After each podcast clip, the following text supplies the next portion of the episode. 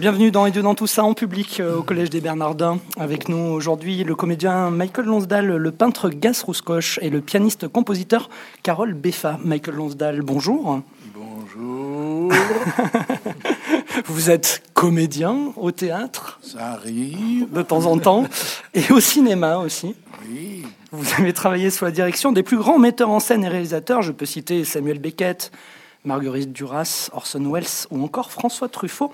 Et vous avez reçu en 2010 le César du meilleur second rôle pour le rôle de frère Luc dans le film Des hommes et des dieux.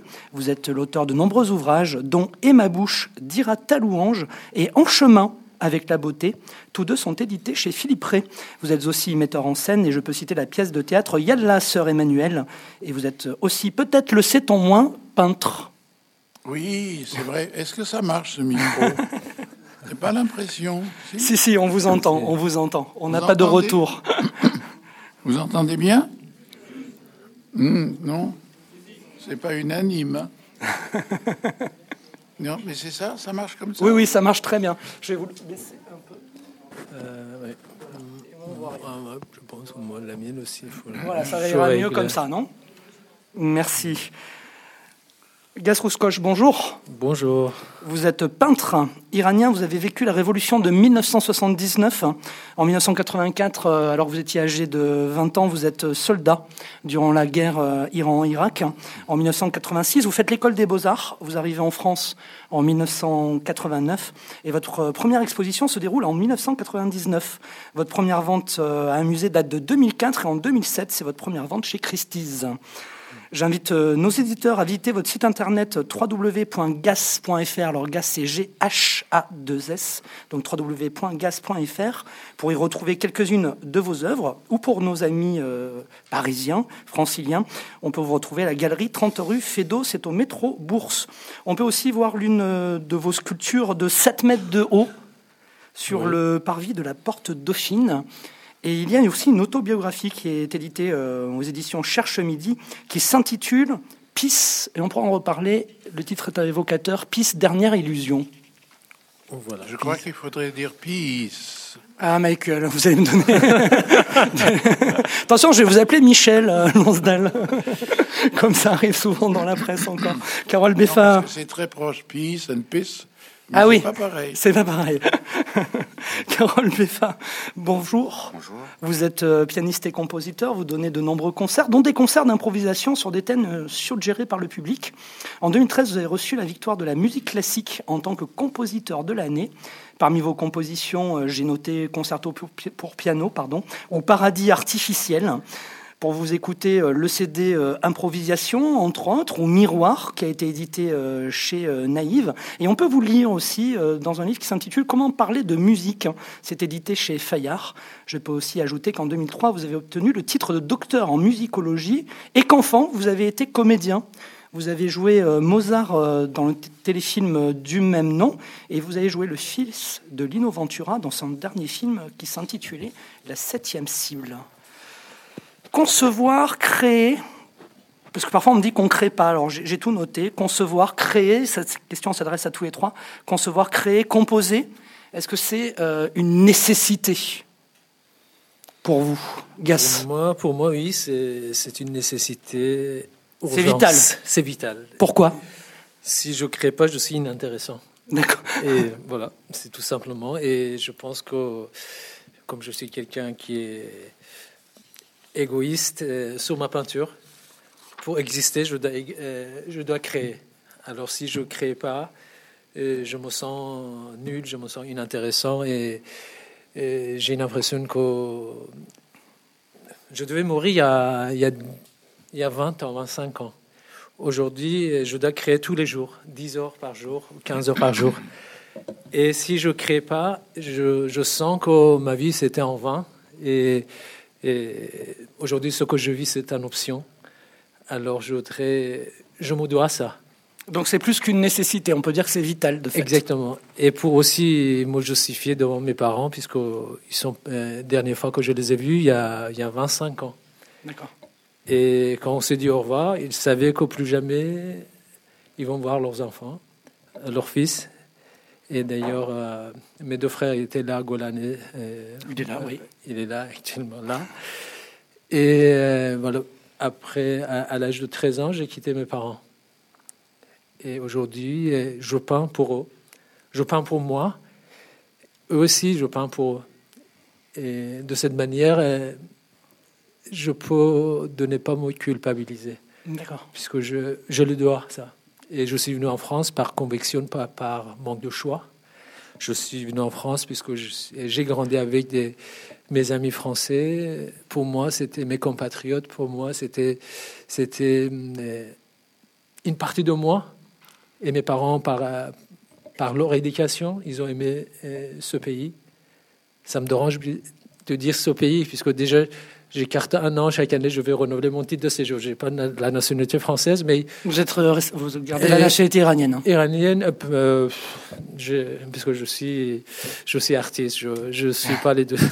Sans nationalité. Mais aujourd'hui, la France, c'est aussi une partie de, de moi. Et, et aussi, j'ai toujours fait tout pour que ma peinture soit une belle vitrine pour ce pays qui m'a fait rêver, qui m'a donné tant.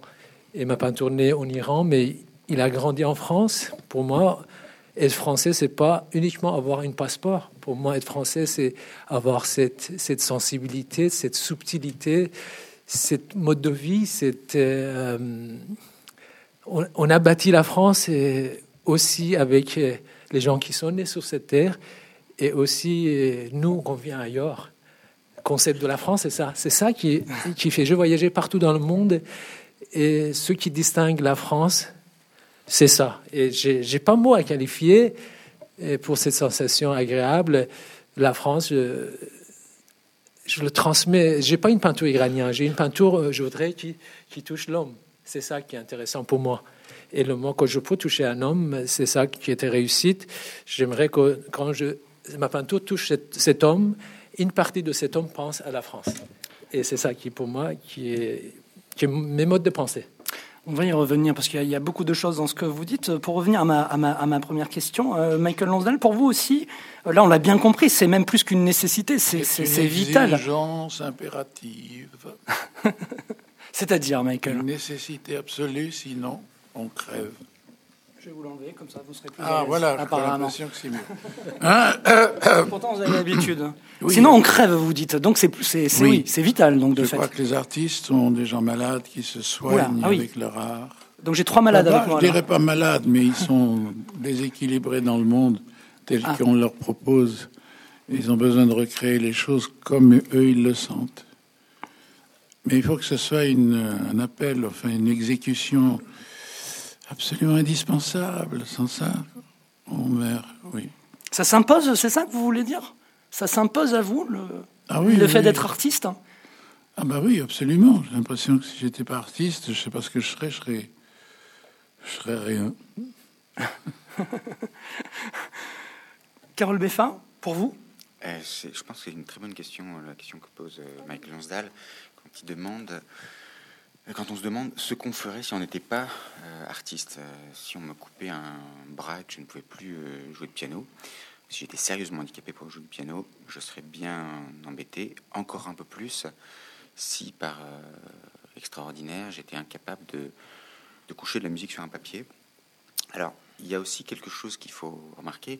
Je suis tout à fait d'accord avec Gas quand il dit qu'il y a probablement chez tout artiste, en tout cas chez lui, je pense que c'est mon cas à moi aussi, une part d'égoïsme et qu'on ne crée vraiment qu'avec cette part d'égoïsme. Alors, ça va heurter probablement la conviction de ceux qui disent que la création est partage, que la création est échange. plus Mais je crois qu'il y a quand même euh, une, forte part d'égoïsme dans euh, ben, le fait de euh, se lancer dans une entreprise qui probablement risque de n'intéresser à peu près personne et dont on sera au moins à court terme, le, seul bénéficiaire. Il y a aussi une part de, psychanalyse. Euh, ah. C'est Michael Monsell disait très justement qu'on avait probablement autour de, cette table euh, trois, euh, trois personnes pathologiquement atteintes. Trois, hein, il a bien dit trois, je me compte pas dedans. non, non, mais je souligne au passage. Mais parce que oui, cette part de, dépossession mystérieuse, cruelle, qui est liée à l'acte de créer, oui, c'est seulement des des fous, des fous un peu légers, pas, pas, des fous trop profonds, euh, peuvent se permettre de l'avoir. Il, y a quelque chose d'un peu, d'un peu dingue dans le fait de se dire qu'on va euh, passer une bonne partie de son existence, et pourquoi pas quasiment la totalité de son existence, à faire une, activité qui probablement ne sert à peu près à rien, si ce n'est à soigner sa propre névrose. Donc oui, je, suis d'accord, nous sommes trois, trois grands malades. et, pourquoi trois grands malades Alors? C'est parce que l'art vous permet euh, d'échapper à, cette triste réalité? C'est pour ça que vous avez un rapport euh, difficile avec la réalité ou cette réalité vous, vous, vous attriste? Il y a sans doute eu, il y a sans doute eu dans l'enfance des chocs, des. Pour ma part, je sais que j'étais un enfant naturel qu'on a caché pendant très longtemps. J'ai fait une petite analyse un jour. Je me suis dit pourquoi tu veux être comédien? D'abord pour continuer à jouer, parce que pour moi c'était la seule chose que j'aimais enfant, c'était jouer. Les études, j'étais pas doué, j'aimais pas ça en plus. Et bon, et puis. Euh, Qu'est-ce que j'allais dire d'autre? Je sais plus. Oui, jouer. Je disais que c'était échapper à, la, réalité, à la triste réalité. Oui, et puis il y a sans doute une, il peut y avoir une blessure, quelque chose que, que l'enfant ne comprend, enfin ne sait pas pourquoi, mais parce qu'on ne lui a pas dit. Mais oui, être un enfant caché, bien oui, j'ai pensé un jour, à, vous allez, vous voulez me cacher, ben maintenant je vais vous montrer que j'existe un peu, voilà. Non, c'est une analyse un peu sauvage. Mais c'est une revanche alors dans ces cas-là Non, oui, oui, oui, oui. On a besoin d'être aimé, on a besoin de, de, l'amour. Et donc, euh, tant soit peu un enfant à qui on ne raconte pas d'histoire, c'est une catastrophe. Un enfant a besoin, avant de dormir, même s'il s'endort très vite d'ailleurs, qu'on lui raconte quelque chose d'extraordinaire, de merveilleux quelque chose qui n'est plus du tout dans la logique de la vie telle qu'on la vit tous les jours. L'enfant s'endort avec, ça y est, il a capté quelque chose. Mais de, on ne sait pas comment, mais en lui, en tout cas, il a été nourri par quelque chose de, de surnaturel, oui. Gas, transformer le réel, hein, l'art L'art, je dis comme. Euh, je sais on ne devient pas artiste à, mes yeux, mais bien sûr, euh, vous êtes, vous êtes né, né, artiste, sans doute à mes yeux, et je pense qu'on ne devient pas artiste, l'art c'est en soi. Hmm. Et au fil de temps, on est orienté vers, et, et je pense que... Et, euh, après, le, parcours aussi fait qu'on euh, est conduit. Euh, on est conduit. Euh, conduit. On est conduit, puisque moi, j'ai vécu dans, dans, un moment qu'en Iran, il y avait révolution. Hum. Évidemment, de toutes des artistes et le propagande, on était toujours orienté par certains modes de pensée, hum. certains mode de mouvement, c'est certain. Euh, d'une manière, on était orienté. De, euh, il fallait peindre euh, de cette manière. Pas autrement. Il fallait réfléchir de cette manière, pas autrement. Aussi aujourd'hui, l'art et la culture, ça permet de, aux gens. Et moi, je, peux savourer ça, puisque je, plus de moitié de ma vie, je suis là. Et, et quand je, je regarde le passé, j'étais dans un endroit que c'est un beau pays déjà, l'Iran, et c'est un pays très. On dit en Iran, mes parents me disaient toujours il faut être euh, français de l'Orient. Hmm. Euh, dans la culture, par, par, hmm. l'amour. Et euh, bien sûr, j'étais dans un, dans un moment d'Iran où les couleurs étaient limitées. Hmm. Je voyais pas de couleurs. Et le couleur était supprimé. Il n'y avait pas de couleur. Oui, c'était un moment de guerre. J'étais à 11 heures du soir jusqu'à 5 heures du matin. J'ai eu euh, des milliers, des, milliers de, morts et des, dizaines de milliers blessés. On ne pense pas aux blessés. Aux blessés. Hmm. Et bien sûr, euh, tous les jours, il y avait 400, 500 enterrements.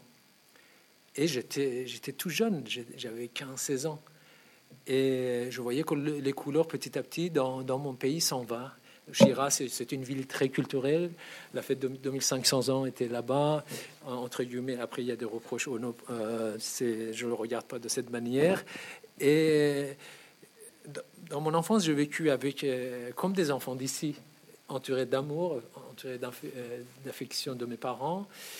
Les femmes d'or et extérieur s'habillaient de cette manière. Après, on voit que les femmes euh, sont foulards. Et les femmes portent des foulards. Petit à petit, les couleurs, le choix de couleurs devient plus en plus réduit. Et j'ai vécu de cette manière. Et aujourd'hui, je peux, je peux, euh, je peux comprendre euh, la transformation la de transformation. Ouais. Parce que là, finalement, ma question, c'était l'artiste qui transformait euh, le réel, mais là, vous parlez d'un pouvoir qui a transformé le réel, puisqu'il a même gommé les couleurs. Puis si on regarde à travers l'histoire, c'est à l'époque de soviétique, ils ont gommé les, couleurs. oui, euh, les, les, artistes étaient toujours sous, la pression et on avait une ligne de conduite pour eux et de cette manière aussi, euh, soit les artistes rentrent dans, dans, dans les, euh, on peut les cadrer, donner une ligne de conduite, soit non, et, et regarder des grands musiciens et ainsi des acteurs et des écrivains, des journalistes. On a une part de responsabilité pour éveiller la conscience et mais si j'ai bien répondu à, votre question. Et je pense. Euh, la responsabilité de l'art, on, y reviendra, mais j'aimerais qu'on écoute euh, Carole Beffa justement sur la transformation du réel, mais du côté euh, de l'art et pas forcément du côté du pouvoir. Mais je, vous laisse répondre. On reviendra sur la responsabilité de, l'artiste Carole Beffa. Alors, dans quelle mesure un, artiste agit sur le réel? C'est vrai que c'est une, une, très bonne question. C'est une question que, qu'un plasticien se pose euh, probablement pas tout à fait euh, dans les mêmes termes qu'un musicien. Parce que la musique est probablement de tous les arts le moins mimétique qu'il soit, non pas qu'il soit totalement, euh, on va dire, détaché du réel, étranger au réel, mais son rapport au réel est tel que c'est parfois très difficile d'établir des analogies fortes entre bah, la réalité telle qu'on peut l'apercevoir et puis telle ou telle musique.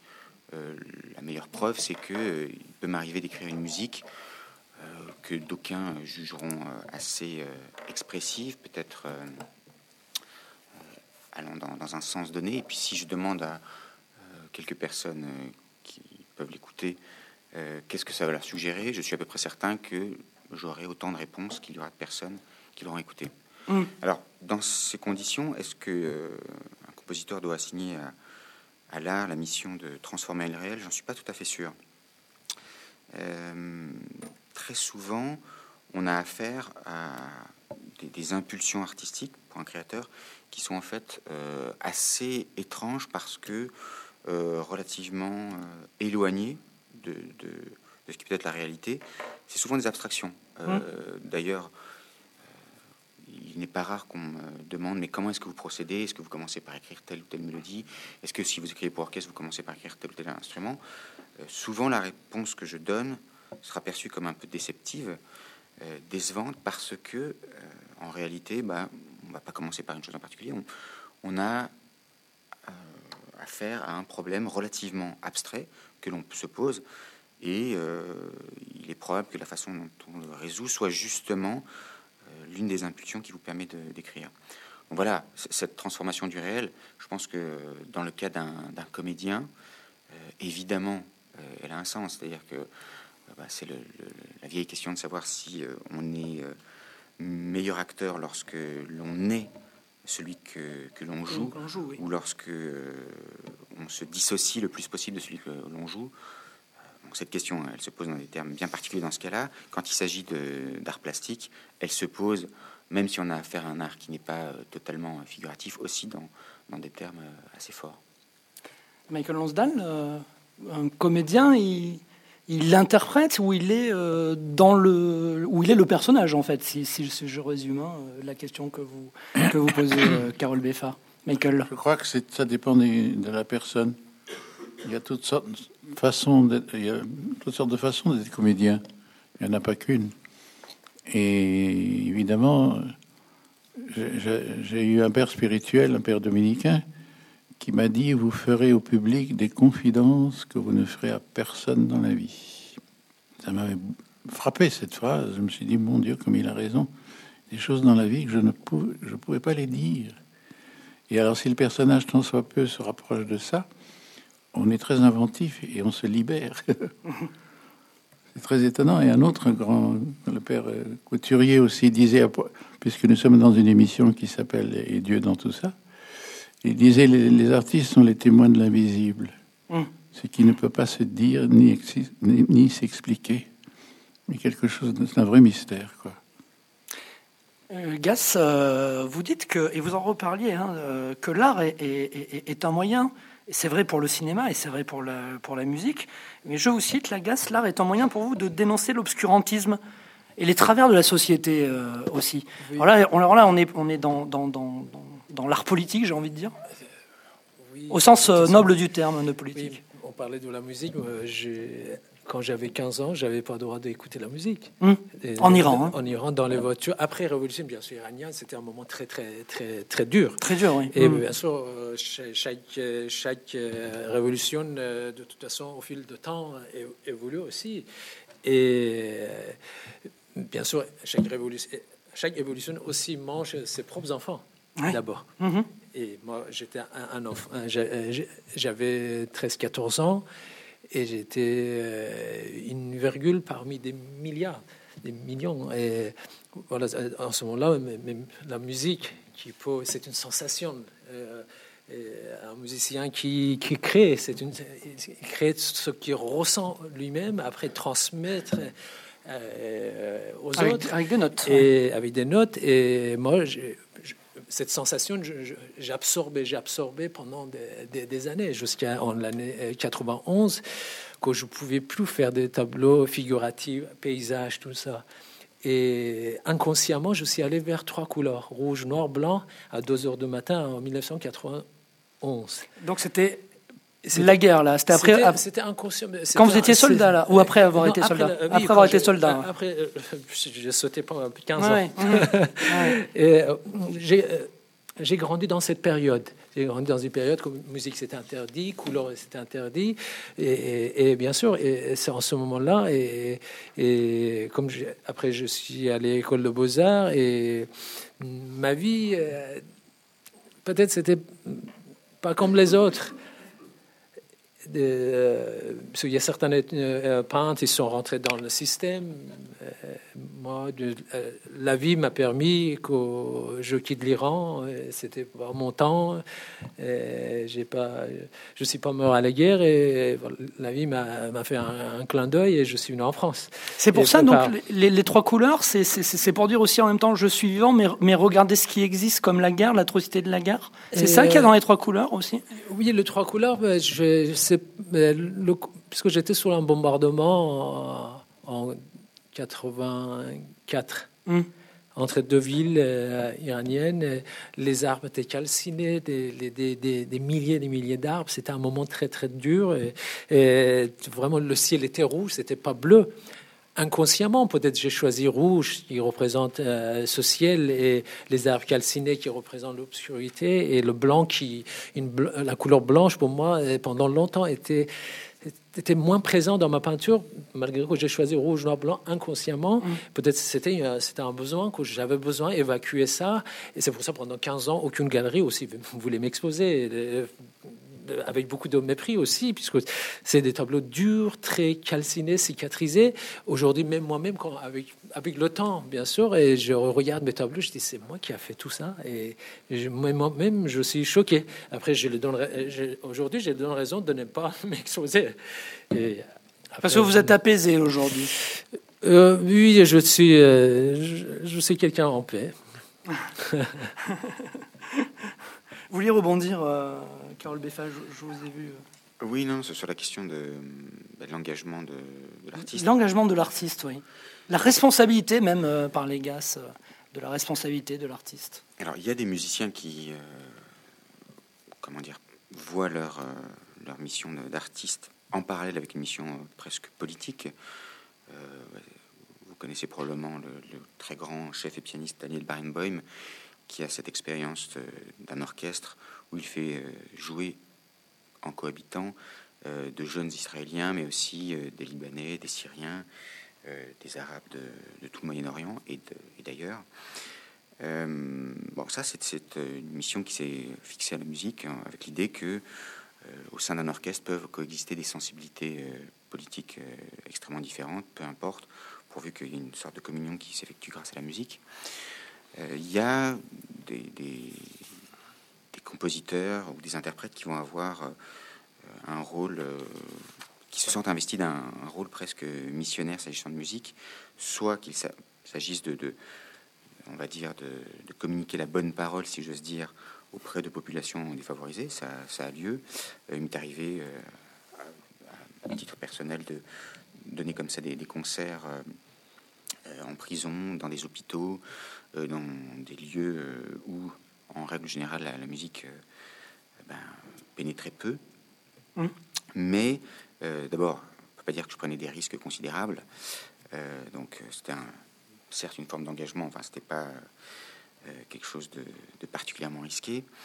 Et puis là encore, le fait d'avoir affaire à une, matière finalement relativement abstraite fait que j'ai envie de dire qu'un artiste va être éventuellement engagé mais pas tellement parce qu'il est artiste. Il, se trouve qu'il est compositeur et par ailleurs, il a une forme d'engagement. On ne peut pas vraiment, euh, du fait encore de, l'abstraction de, cet art un peu particulier qu'est la musique, on ne peut pas tellement parler d'engagement. Je pense que la question est évidemment différente quand euh, il s'agit d'un écrivain, euh, d'un écrivain qui écrit de la non-fiction, bien sûr, d'un écrivain qui écrit de la fiction également, et probablement aussi quand il s'agit d'un comédien. Il faudrait poser la question à Michael Nozal.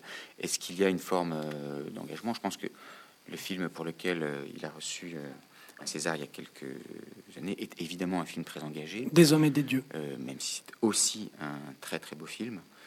Et probablement que le metteur en scène s'est senti investi d'une certaine forme de mission lorsqu'il en a écrit le scénario et qu'il l'a réalisé. Va demander à Michael, justement, euh, par rapport à ce que dit Carole Beffa, par rapport au, film de Xavier Beauvois, euh, euh, Des hommes et des dieux. si je comprends bien ce que vous nous dites, Carole Beffa, c'est un film engagé. On, peut le lire comme film engagé. Encore une fois, c'est aussi un, un, film dans son écrin qui, qui, est avec sa, sa, sa gaine d'abstraction, de, de de particularité. C'est vraiment un très bel objet en soi. Mais euh, pourquoi ne pas le considérer comme film engagé, ce qu'il est à, bien des égards?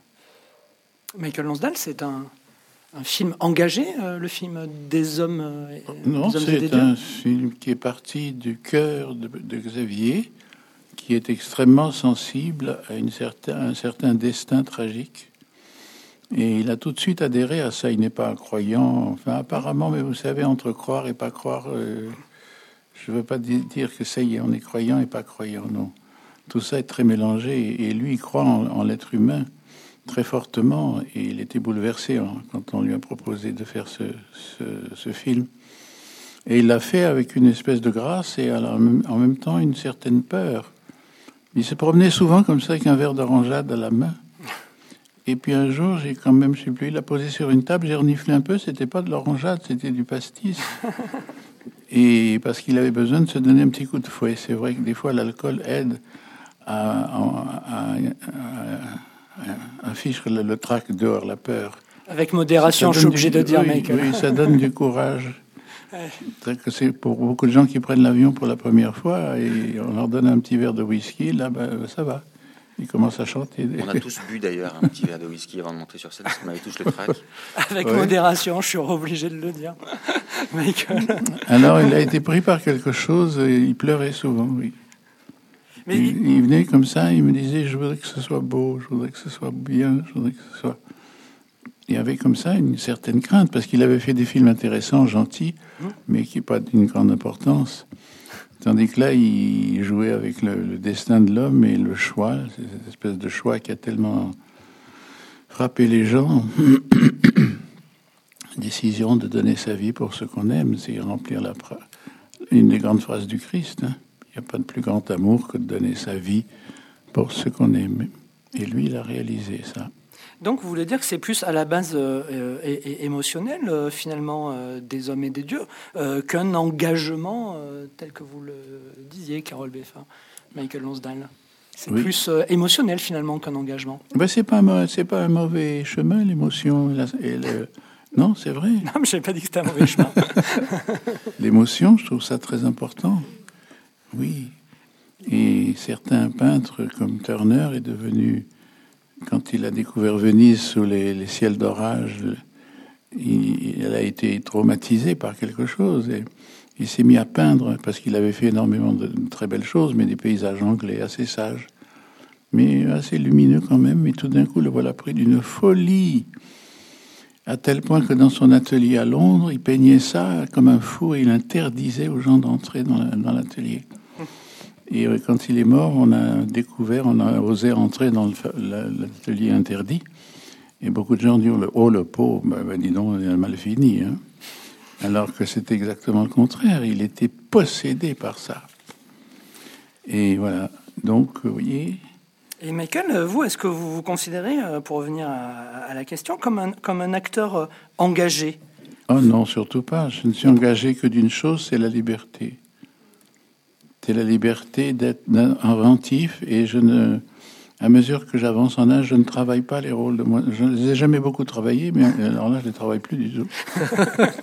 non, vous êtes un monument maintenant, euh, Michael. Non, non, non, c'est fait d'instinct de, immédiat. Il n'y a pas besoin de se dire comment est-ce que je vais faire, est-ce que là, je pourrais faire. Non, non, non, non. Je me pose pas de questions. Allez, moteur, action, et puis ça vient tout de suite. Il n'y a pas de. Mais, euh, Ce n'est pas, un choix, ça s'impose de, lui-même.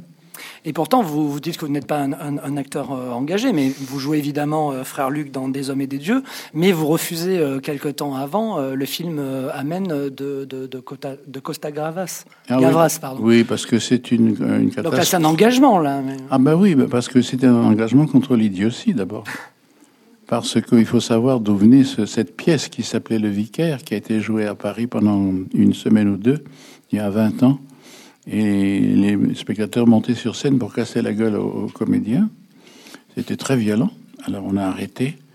C'est une commande russe communiste, un, protestant euh, qui était antipapiste, comme il y en a quelques-uns, et qui voilà fait une pièce pour démolir le Puy mmh.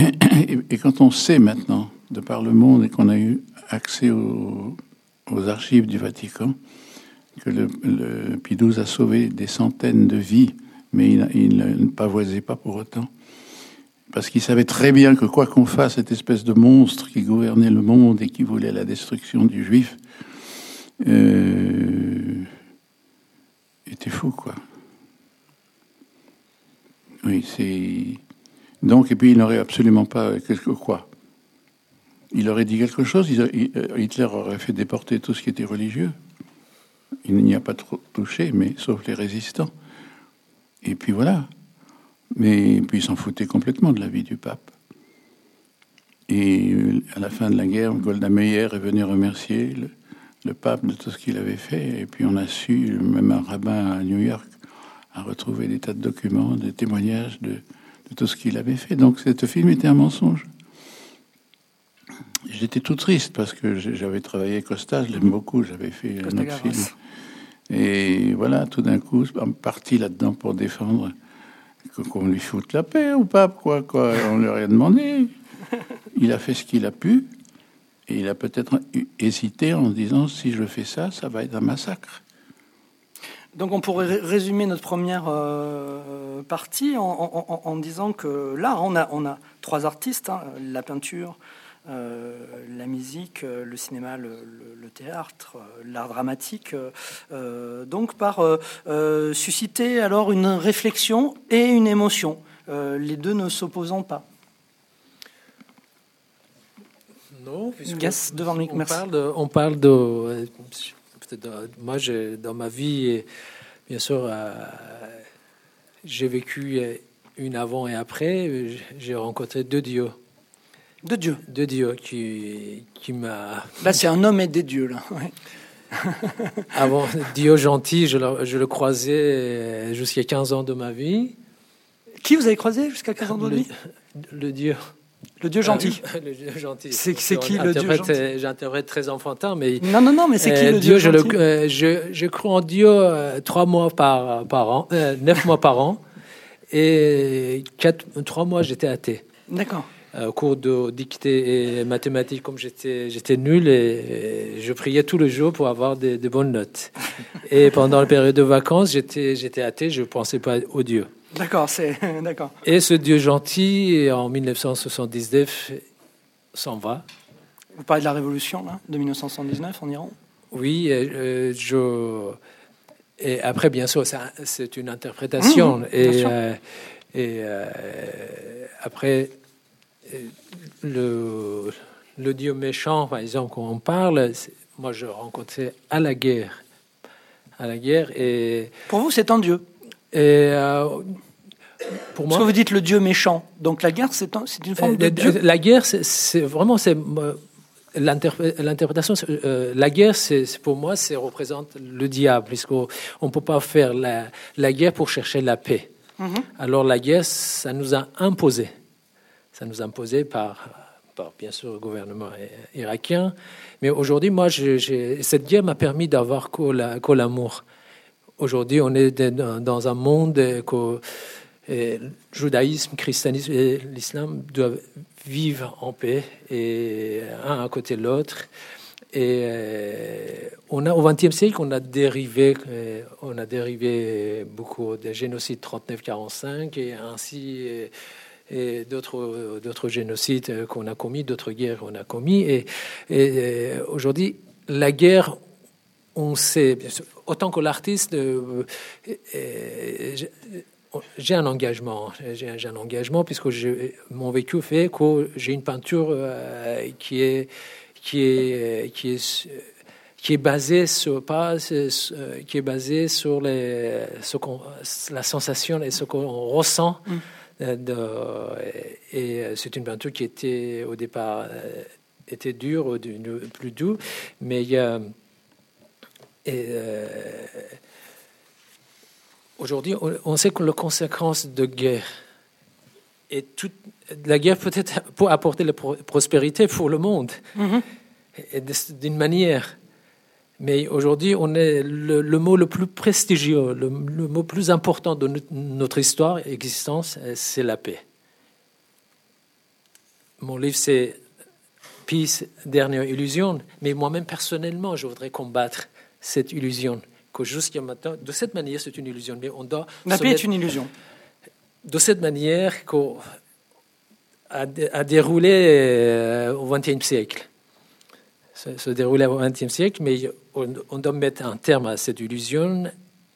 Mais on veut réellement et tout toutes les civilisations et tous les pays investissent réellement pour, euh, pour la paix. La paix aussi.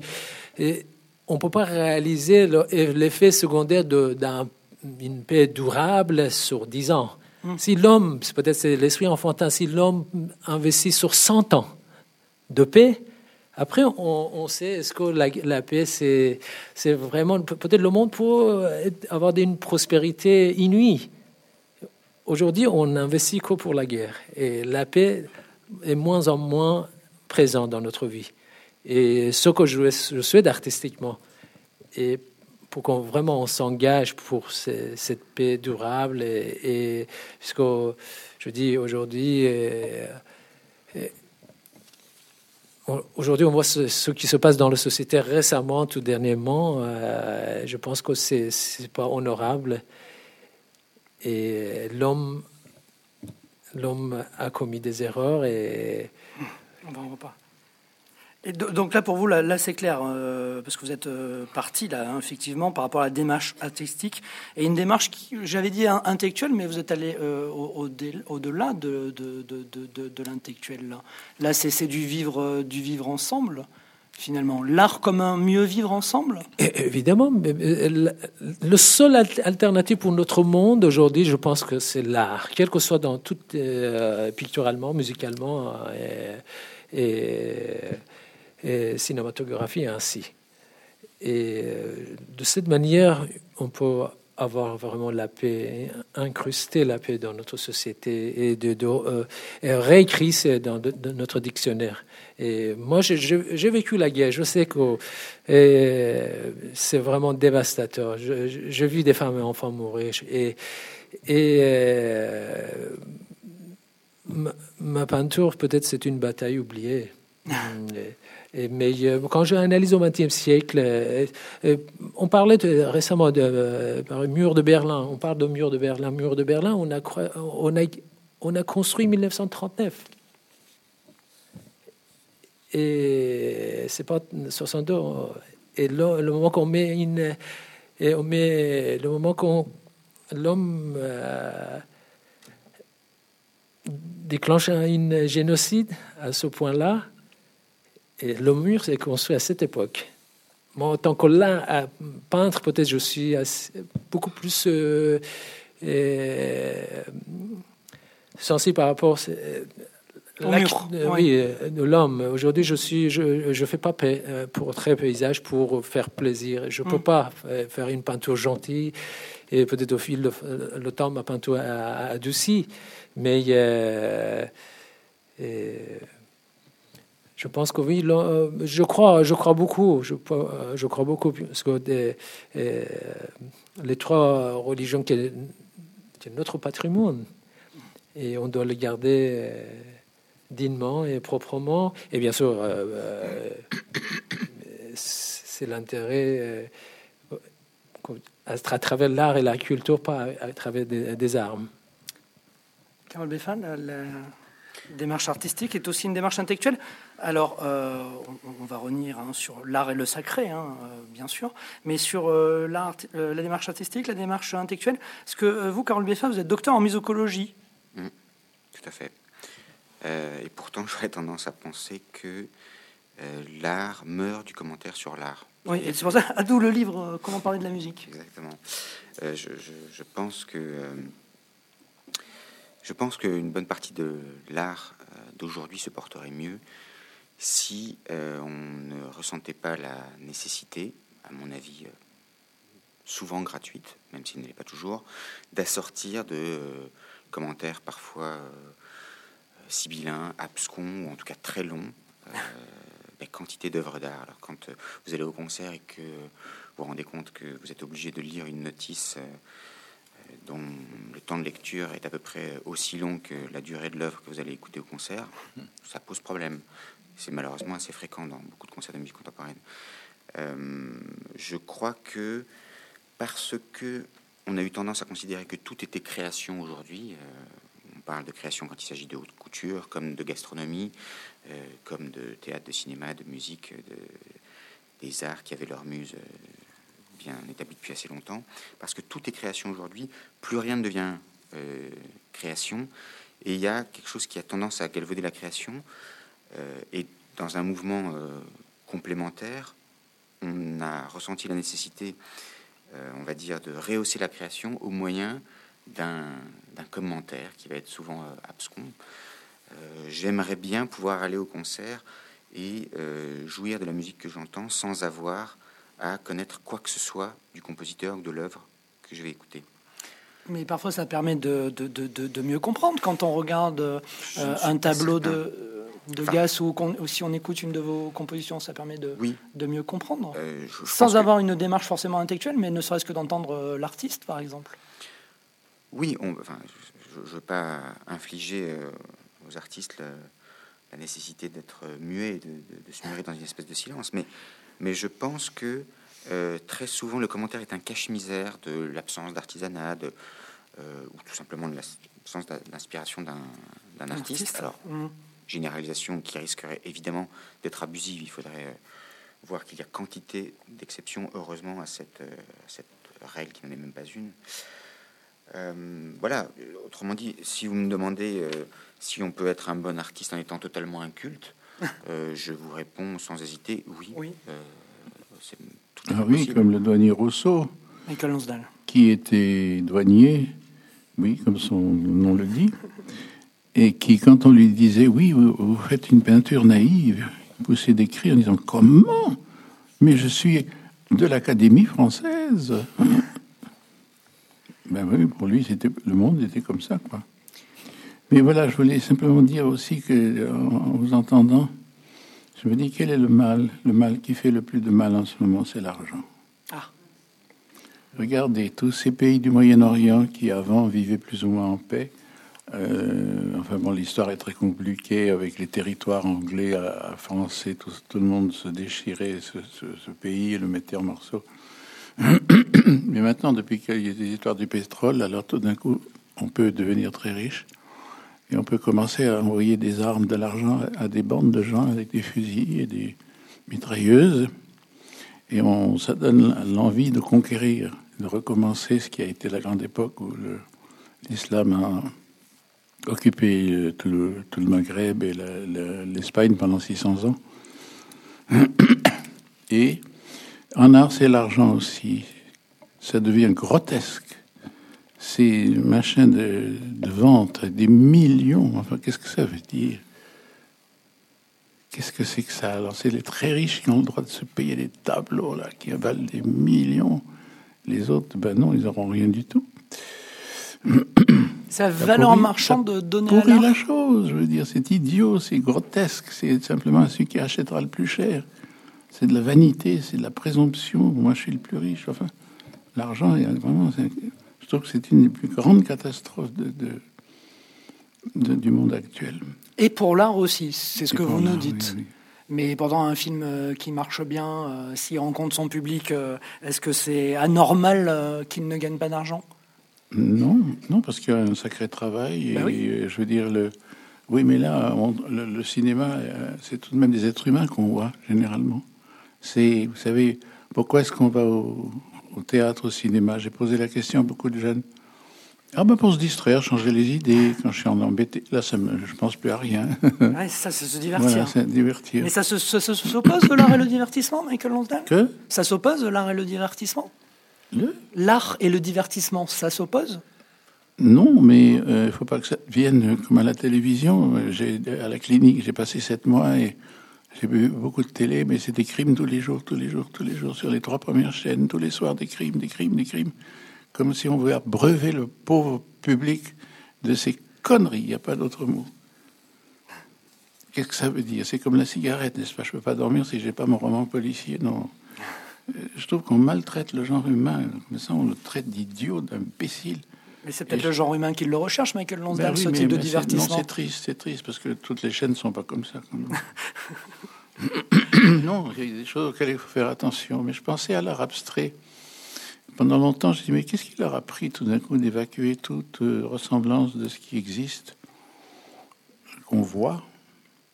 Et puis un jour, je crois que c'est quelque chose qui m'a aidé chez le dentiste.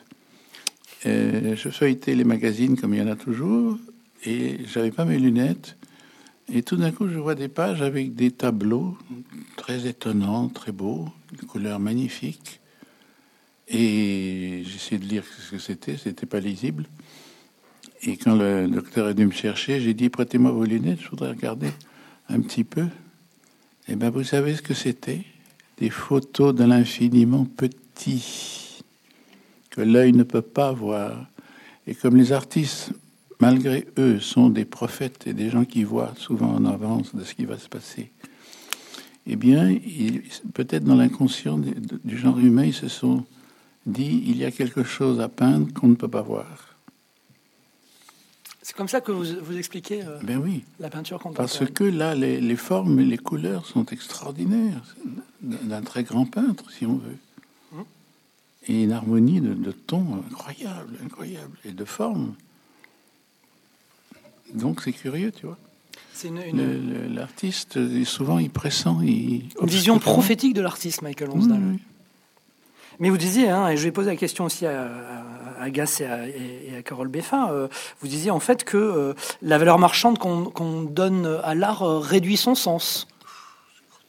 Gass Non, c'est euh, moi, comme je. Au-delà, au-delà de mon atelier, je n'interviens pas. Et, c'est vrai. Et je suis, je suis quelqu'un qui complètement dans mon atelier depuis des, années. Je travaille dans, mais après, je sais qu'à l'extérieur, euh, c'est une personne qui s'en occupe mmh. et j'interviens pas dans le sens, euh, c'est pas, c'est pas mon rôle. Mmh. Et le moment que je, je crée et je, je, suis heureux et je peux euh, transmettre les sensations et ce que j'ai, le besoin que j'ai à travers ma peinture. Et, et comme j'ai une peinture que A jusqu'à Z, je fais moi-même encadrement de, tout. Oui, ça c'est important pour vous d'aller jusqu'au bout. Ça me prend de tout mon temps. Et, mais bien sûr, j'ai, une chance euh, aujourd'hui d'avoir des sponsors mm. et aussi des, des, personnes qui s'occupent de, euh, de ma peinture. Et le, euh, le galerie, Golan Rousseau Galerie, c'est 32 Mais, de c'est une équipe depuis des années qui s'occupe de ma peinture. Moi, j'interviens mm. pas autant. Mais là, vous vous détachez totalement dans votre réponse de la, de la valeur marchande. Mais de, valeur vivre, marchande, de vivre de son art, c'est pas, c'est pas un problème. C'est pas non, ce que non, disait, non, de, vivre, euh, Michael, c'est la, la, la, valeur surdimensionnée qu'on donne à, à l'art qui de permet. De toute façon, qui quand on vit, on, on, on, travaille, de toute façon, on travaille pour, pas pour un jour de, de on devient reconnu, connu, et on mmh. travaille. Mmh. On travaille pour être connu et reconnu. On travaille pour. C'est un besoin. Moi, mmh. personnellement, c'est un besoin. On a commencé par là, d'ailleurs. c'est un, besoin, urgent que je travaille. Bien sûr, au fil de temps, ma peinture. Euh, et le moment. Les, la, la, violence s'en va dans ma peinture. Ma peinture devient plus dure. Et. et euh, et ainsi comparé avec des, je suis flatté euh, aujourd'hui ma peinture prend une reconnaissance. Mais la reconnaissance de par le public ou la reconnaissance marchande? Non, non, non, aussi... par, le public. non, non, non, non, réellement par, par, le public. Je dis, j'ai toujours euh, respecté, respecté ça puisque je peins pour moi-même. Mhm. Et un jour, je vous raconte une anecdote. Et un jour dans ma vie, j'ai exposé, j'ai fait la peinture pour, pour un collectionneur. Et le soir même, je me sentis, je suis pas, je, me, je me suis détesté après. Et je rentre dans mon atelier. C'était un tableau de 2,45 m sur 2 mètres. Je refais le tableau après, où j'expose le 13, 32 euros de Fédo. Je me suis coupé le doigt, j'ai failli perdre un, doigt. Mon doigt s'était pendu. Et je suis allé à l'hôpital euh, euh,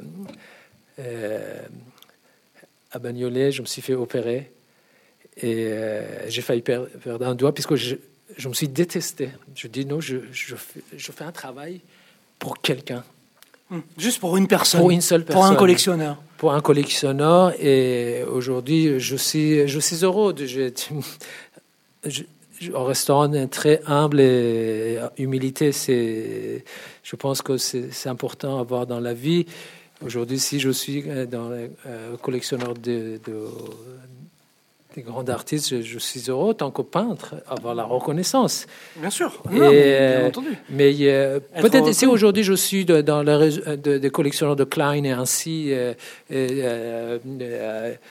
Picasso, ainsi, je ne cache pas, je suis, je suis flatté, mais je ne fais pas pour...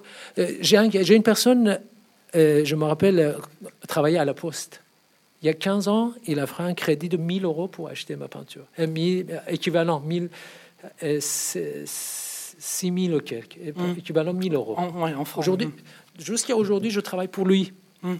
J'étais, je suis dans les grandes collections privées ainsi, mais je travaille toujours pour lui. C'est de cette manière je peux, je dis, je peux être dans les grandes parmi les grands collectionneurs. Et j'ai jamais l'oublié. Soit il a aimé la peinture de gaz puisqu'il aimait sa peinture, soit il a acheté puisqu'il aimait l'artiste. Et mais non, je n'interviens pas. C'est pas mon rôle. Merci Gas Carole Beffa. Si vous voulez rebondir, hein, je, vous voyais. c'est une bonne question.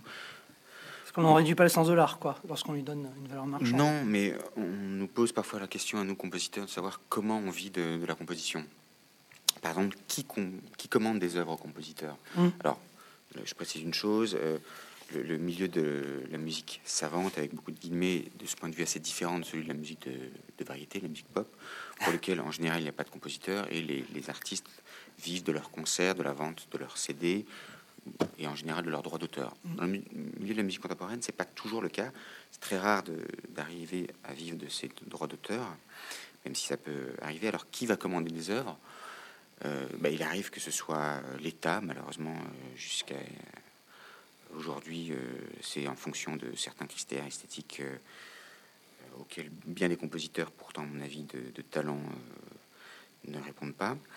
Il peut y avoir des commandes de Radio France. Aujourd'hui, Radio France, comme la plupart des institutions, euh, a assez peu de, budget pour passer commande, mais ça arrive de temps en temps. Et puis, il y a des festivals avec l'aide ou pas de la SACEM. Et puis, de temps en temps, vous avez des, personnes privées à côté de, fondations. Euh, c'est des gens qui, euh, riches, mais pas forcément riches à millions, vont faire cet effort de commander une œuvre. Alors, je précise que contrairement à un collectionneur de, de peinture, par exemple, d'art plastique en général, qui aura au moins la, satisfaction d'avoir une œuvre d'art dans son salon, de pouvoir s'en orgueillir, de pouvoir le montrer à d'autres. Dans le cas d'une œuvre musicale, euh, le commanditaire n'est pas la personne qui possède l'œuvre. Elle a juste la possibilité, euh, en général c'est fixé contractuellement, euh, ben, de voir son nom mentionné commande de un tel lorsque une œuvre est éditée, lorsqu'une enregistrée, éventuellement même lorsqu'elle est redonnée en concert. C'est à la fois une maigre satisfaction et, il faut croire, une suffisamment grande satisfaction pour que quelques personnes veuillent bien, à titre privé, commander des œuvres. Alors, pourquoi est-ce que je, je parlais de cette chose-là? Parce que d'abord, c'est souvent assez mystérieux et euh, je pense qu'il ne faut avoir aucune. Euh, bah, il n'y a, pas de sujet tabou, on peut tout à fait parler de ces choses-là. Est-ce que on peut dire que l'argent pourrit le milieu de euh, la musique. Question délicate. Euh, je pense que, en tant que compositeur, moi, et j'imagine que c'est le cas de la plupart des compositeurs, j'écris absolument la même chose, euh, quel que soit mon commanditaire. Mmh. et j'aurais même tendance à dire que les seules raisons pour lesquelles je vais plus volontiers écrire de la musique sur commande. D'abord, j'ai la chance d'avoir suffisamment de sollicitations euh, pour choisir euh, celles qui me plaisent et d'écrire effectivement euh, sur commande, c'est-à-dire lorsque un combinateur propose une certaine somme d'argent pour que j'écrive de la musique. Et surtout, parce qu'en réalité, c'est exactement la même chose. la seule chose, c'est que vous avez la certitude que votre œuvre sera jouée, et puis surtout, un assez bon déclencheur parce que euh, les paresseux que nous sommes souvent, euh, nous compositeurs, eh bien, s'il n'y avait pas comme ça quelqu'un qui vous dit, moi, écoutez, je, je vous ai fixé telle, telle date, quel, tel délai qu'il faudra essayer de, tenir au plus près, eh bien, nous ne mettrions jamais au, travail. Il y a une espèce de, paresse ontologique du créateur qui l'empêche, je pense, de, se mettre souvent au travail lorsqu'il n'a pas, non pas euh, l'appât du gain qui va euh, l'aiguillonner. Motiver Mais tout simplement, euh, bah, une date butoir pour rendre son travail. Ça peut paraître extrêmement matériel. J'aurais tendance aussi à considérer d'ailleurs que très souvent, les dates butoirs sont faites pour ne pas être respectées. Simplement, bah, une fois que vous êtes lancé dans un processus de création, il est plus difficile de faire marche arrière et l'essentiel du travail est fait lorsque, on va dire, la moitié du travail est fait. Euh, voilà. Alors, je suppose que c'est différent euh, dans bien des domaines. Euh, c'est malheureusement le cas d'un certain nombre de compositeurs. mais j'aurais du mal, quant à moi, de composer pour le tiroir. J'aurais du mal demain à me dire voilà, j'ai très envie d'écrire un opéra sur tel sujet. Eh bien, je vais passer trois ou quatre ans de mon existence à écrire exclusivement la musique de cet opéra, à peu près sept jours sur 7, 12 euh, heures sur 24, euh, sans avoir la moindre certitude que l'œuvre soit jouée. Hum. Au moins, euh, un écrivain aura une, matière finie qui sera l'œuvre qu'il aura écrite, qu'il pourra éventuellement faire lire à ses, à ses confrères, à ses amis, à ses proches, aux personnes en qui il a confiance. Dans le cas d'un compositeur, c'est beaucoup plus pénible et souvent c'est beaucoup plus tragique, c'est-à-dire que vous écrivez pour le tiroir parce que personne euh, parmi vos proches ne pourra prendre le temps très long nécessaire pour entendre intérieurement euh, les pages et les pages de partition que vous allez lui soumettre pour mmh. euh, obtenir ou non son approbation. Voilà. donc, donc là, c'est un moteur, là, je pense que l'argent, là encore une fois, pas forcément l'argent. Qui permet la création, non mais on peut le dire aussi. Oui, euh, on peut considérer. On parlait de valeur marchande, mais là, là c'est le, le, moteur qui permet la création. Oui, ça a été le cas dans, dans, dans la musique. Euh, ça, a été le cas, pendant des, années. Euh, Sinon, on n'aurait pas tous les compositeurs que nous connaissons. Oui, alors certains d'entre eux, évidemment, écrivaient sans être compositeurs appointés à la cour d'un tel, hum. sans être auprès de tel ou tel archevêque. On considère parfois que euh, euh, l'une des grandes émancipations qui existent dans l'histoire de la musique classique, c'est euh, Mozart disant non à l'archevêque Colloredo et décidant de, vivre d'une certaine façon comme compositeur profession libérale avec tous les guillemets qui s'imposent. Est-ce que Mozart n'aurait pas écrit les chefs-d'œuvre qu'il a écrits s'il avait été soumis à un prince ou un archevêque? Pas certain. Et il a écrit quantité de chefs-d'œuvre euh, sous, cette soumission, sous ce joug, entre guillemets. Maintenant, euh, je ne suis pas certain que euh, qu'un compositeur sur une île déserte qui composerait pour lui-même aurait la force de, caractère et la force de volonté. D'aller jusqu'au bout. D'aller jusqu'au bout, effectivement. merci Carole Beffa. Michael Lansdale, vous disiez l'art répond à un besoin de beauté et d'émotion. Et vous rajoutez plus loin d'ailleurs, mais le beau, c'est un profond respect de la création. Et oui, c'est quand même pas mal comme création, le monde. Quel travail en trois jours, quatre jours. Hein. Vous trouvez ça beau? Eh Ben oui. L'homme aussi? Le? L'homme aussi Ah bah avec, oui, il fait partie de la création. Oui, mais vous le trouvez beau aussi le travail de Dieu, qu'est-ce qu'il a mis une petite semaine pour tout mettre en place? Le septième jour, il s'est reposé. Hein. Donc six jours, ouais. la création des créations. Hein. Ça, c'est finalement la première œuvre. Oui. L'œuvre sublime, l'œuvre ultime. Euh. Avec des difficultés à comprendre, parce que, par exemple, la première euh, journée, il est question de, de, l'obscurité et de la lumière. Et puis, trois jours après, on crée le soleil. Alors, cette première lumière, c'est pas le soleil, mais c'est l'esprit. Hmm. Mais oui, parce que le soleil vient bien après. Hein. Non, mais ce sont des symboles, tout ça. Parce mmh. que créer l'univers avec des milliards de galaxies et des milliards de milliards de galaxies, euh, tout ça, c'est c'est inimaginable. Je veux dire, il n'y a pas de mots pour comprendre ni expliquer ça. C'est pas simplement parce que pour euh, orner notre ciel, non. On sait bien que notre brave terre, un jour, elle implosera. Et puis voilà, il y aura autre chose. Et puis, il y a peut-être déjà eu, il y a très très longtemps, des civilisations comme ça sur des planètes, on ne sait pas lesquelles qui ont, qui ont existé peut-être il y a un million ou deux millions d'années, et puis voilà, qui ont sauté, disparu, et on ne sait pas, on ne sait pas. C'est comme la vie éternelle, j'aimerais bien qu'on m'explique aussi. C'est un peu long. c'est une création euh, qui n'est pas parfaite, ça. Oui. Euh, non, elle est compliquée. Ah, vous auriez elle est compliquée, mais moi je dirais elle est, imparfaite. Hein. Euh, comme tout art, alors. Euh, non, c'est nous qui ne sommes pas capables de comprendre. Non, c'est. Ah, il faut nous expliquer l'art. Alors, c'est imparfait pour vous? Je pense que non, dans l'imparfait, c'est une création imparfaite. C'est profond respect de la création, nous dit Michael l'art. Et le beau, pardon. Le beau. Et je crois à la beauté des hommes toujours.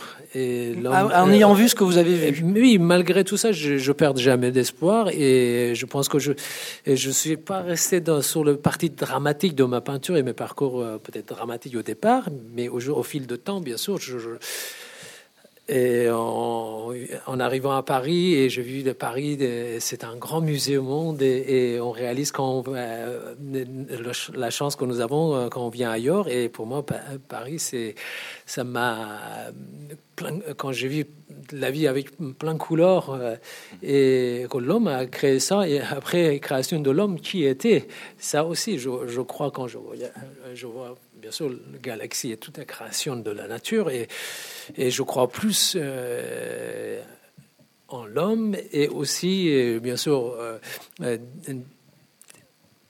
je dis, après le décès de mes parents, je crois que Dieu peut-être existait, puisque chaque pas que je mets, je dis, je, m'approche et j'interprète de cette manière. Mais je suis un homme euh, euh, qui est en paix, avec plein de, je crois, je crois à l'avenir, je crois à des beautés, et j'envisage aussi apporter d'autres couleurs dans ma peinture, car je, oui, l'art et la nature et oui, je crois, et je crois aussi euh, à l'homme, bien sûr.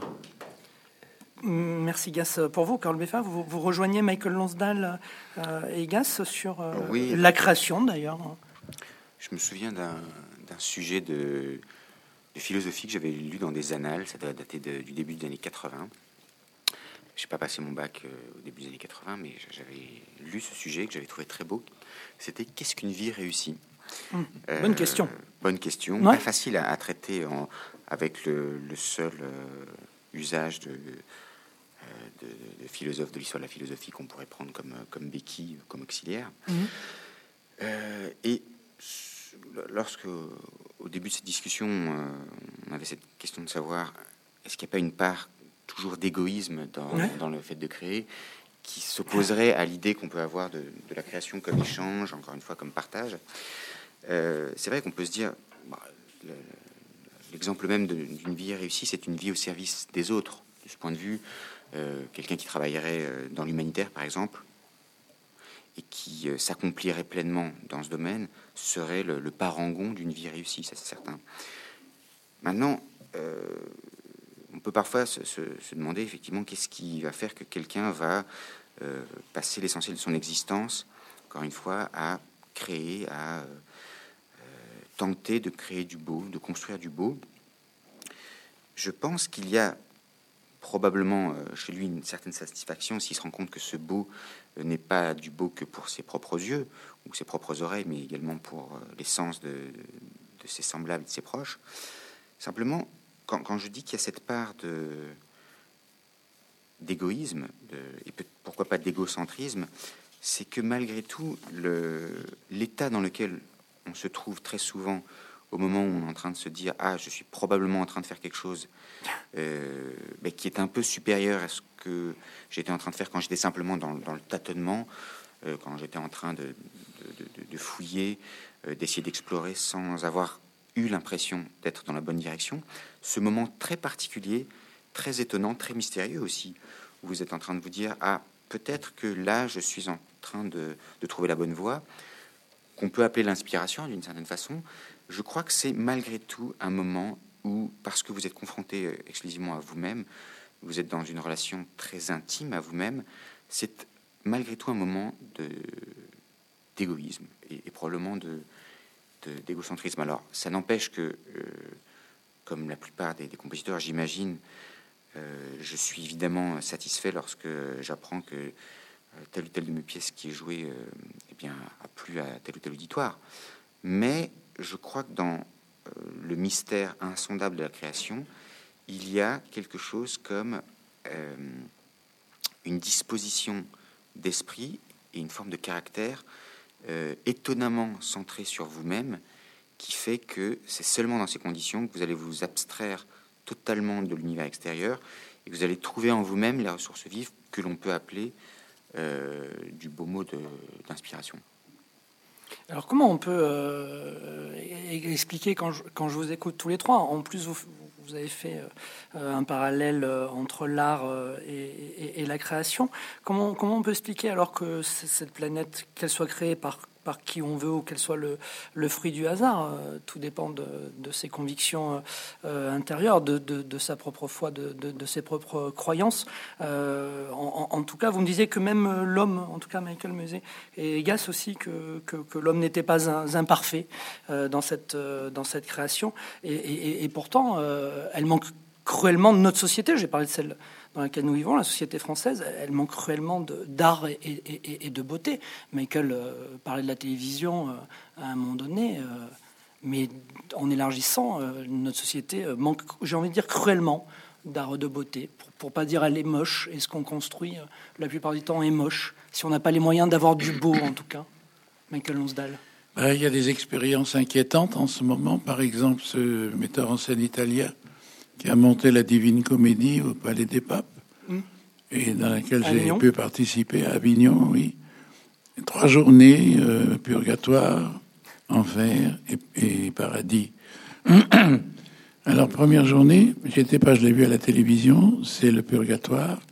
Il n'y a que des images, des bruits, des sons, des gens qui circulent sur le plateau, qui font des choses bizarres. C'est le purgatoire en même temps. euh, oui, le, euh, non, non, ça c'est. Oui, le deuxième jour, c'est l'enfer. Non, c'est l'enfer d'abord, je crois. C'est le Oui, purgatoire non, d'abord. c'est l'enfer le premier jour. Ah d'accord. Mais oui, oui, oui, oui. Oui, il y a un- quelqu'un qui va vers le mur du fond sur le plateau de, du Palais des Papes, et puis tout d'un coup, il va monter, monter, monter, monter, monter, monter jusqu'en haut. Il va enjamber la rambarde, et là, il prend un ballon rouge qu'il envoie sur la scène. Quand ça tombe, ça fait boing. Il y a une charmante jeune femme qui ramasse la balle, qui la rejette, et ça fait boing. Voilà. Le reste, j'ai oublié. Valait mieux peut-être. Bon, dans leur deuxième journée, le purgatoire, ça je l'ai pas vu, mais que des images. Il y avait une voiture sur la scène. Pas une parole, hein, n'est-ce pas? Et enfin, troisième jour, le paradis. Nous étions six comédiens à lire des grands extraits. Euh, Dominique euh, Valadier, enfin des gens, euh, des bons, très bons artistes. Un jour de Mistral épouvantable. Euh, vous savez, le Mistral, il est terrible hein, quand il s'y mêle. On ne peut pas lutter contre, il faut l'accepter. Enfin, on avait cloué les pupitres, on avait cloué les micros. C'est tout juste si on nous a pas cloué, Oui, nous. Et nous avons lu donc des extraits comme ça pendant une demi-heure, avec les feuilles qui tremblaient, on avait voulu tenir les feuilles tremblaient. Et voilà. Alors, j'ai dit au metteur en scène, ben, la prochaine étape, c'est que vous allez monter Shakespeare, mais il n'y aura pas les paroles, à quoi ça sert? Ça, je trouve ça une attaque euh, triste, parce que tout d'un coup, la divine comédie sans parole, puis la divine comédie, quoi, c'est autre chose. C'est lui qui a fait, euh, je crois, au théâtre de l'Odéon, grand tableau de la face du Christ avec un vieillard incontinent sur le plateau D'accord. qu'il fallait torcher. Italien, oui, oui, oui. Mhm. J'ai oublié Il fallait torcher toutes les cinq minutes. Publicité. I don't know where we go. Alors là, vous parliez de l'art, oui, euh, Carole Beffa? Oui, non, je pense que euh, vous avez tout à fait raison. On- il faut qu'on ait, il faut évidemment qu'on ait le droit de critiquer l'art contemporain. Enfin, je, je- je ne peux même pas imaginer, et pourtant euh, c'est un, des euh, topoïs de- des journalistes euh, qui se disent on n'a pas le droit de critiquer l'art contemporain. Mais évidemment qu'on a le droit de critiquer l'art contemporain. Enfin, euh, ou alors euh, il n'y aurait plus aucun jugement de, valeur, il n'y aurait plus aucun jugement de goût, on serait euh, condamné à, ne voir que de l'intéressant. Si on, on veut avoir euh, et défendre sa vision du beau, évidemment qu'on a le droit et qu'on on a même probablement le devoir de critiquer une bonne partie de ce qui se fait aujourd'hui. Ou, alors, ce serait une forme de, démission devant, euh, ben, devant une forme de laideur qui deviendrait universelle. Donc, je, suis très heureux de vous avoir entendu euh, décrire en, des termes euh, qui rendaient la chose parfaitement, on va dire, parfaitement claire et transparente à nos yeux, ce spectacle qui, plus que déroutant, était probablement très laid. Gas, la société, euh, elle manque d'art, elle manque de, de, de, de- beau, elle est, elle est, elle est désolante. Euh, Parce qu'elle n'est pas belle finalement, il n'y a pas d'art. Et quand euh, parfois il y a- il y, a de l'art, c'est pour aller vers le. C'est ce que nous dit euh, Michael Lansdale, repris par Carole Beffa. Elle, est- elle va justement vers, vers le lait, même si le lait peut être de l'art. hein. Oui, mont- montrer la. Les artistes sont là pour montrer aussi ce côté-là et l'inverse. Et on a, comme je, je partage, on peut, on peut critiquer aussi l'art euh, dans tout les- l'art contemporain. Ainsi, euh, je- c'est- on évolue de cette manière dans le monde et je pense que euh, je ne suis pas si euh, fataliste par rapport à la beauté de notre, notre monde, mais c'est pour ça que je dis euh, et l'art, malgré tout ça, comme j'ai vu, un côté, de côté vraiment obscur euh, de, notre monde. le côté obscur de l'homme. De l'homme. Pourquoi du monde de, l'homme? De, l'homme, évidemment, l'homme. On est aussi. Euh, euh, oui, on est de côté de l'homme, puisque l'homme aussi, l'homme a commis des commis des tas de choses. Ce côté de l'obscur, je l'ai vu, le côté laid de, de l'homme, j'ai vu. Et, mais je ne suis pas du tout, euh, absolument malgré tout, mais je ne suis pas du tout fataliste et je crois aussi à un monde meilleur. Je crois que la, création artistique, c'est de cette manière euh, qu'on peut, avoir un monde meilleur pour demain et, et de cette manière qu'on peut réveiller la conscience. Et aujourd'hui, euh, l'art c'est uniquement à travers, à, travers le temps, on se rappellera pas de à travers le temps, on ne se rappellera pas de, de, tel président ou tel président, mais on se rappellera de tel artiste et tel artiste. Et quel que soit, aujourd'hui, après 500 euh, ans, on, se rappelle de Leonardo da Vinci hein, et, ainsi de, de, de, Newton et de Beethoven, et ainsi on se rappellera sans doute de, de Carole euh, aussi également. Et euh, mais je, euh, je suis si, si j'étais si j'étais peintre pas peintre peut-être j'étais musicien et, mais euh, alors on se souvient quand même de Napoléon on se souvient quand même de, de César. Oui, certains réfèrent. Euh, oui, mais, euh, oui, pour, pour, pour, pour dire qu'aussi, à travers l'art et la culture, on peut changer des choses. Mais bien sûr, on, se rappellera de, de, de, de Napoléon et ainsi sans doute, mais on se rappellera tout, toute la vie de, de Leonardo da Vinci. Tout l'art pour montrer invisible visible. L'invisible. Et, c'est ça, qui, c'est ça qui est important. On est dans euh, le, devoir d'un artiste, voilà, de sensations inexistantes qui n'a pas de volume et d'identité. On peut le transmettre comme une, un tableau. Euh, la musique, on le sent, on le ressent. C'est une sensation que vous transmettez aux gens. C'est un artiste, moi, autant que picturalement je ne parle pas académiquement, euh, mais euh, ce soir, mais je, parle, je cette sensation qu'on ressent à travers une musique en regardant un, film, picturalement on peut le voir, et ce côté invisible euh, de, notre société, il faut le rendre visible.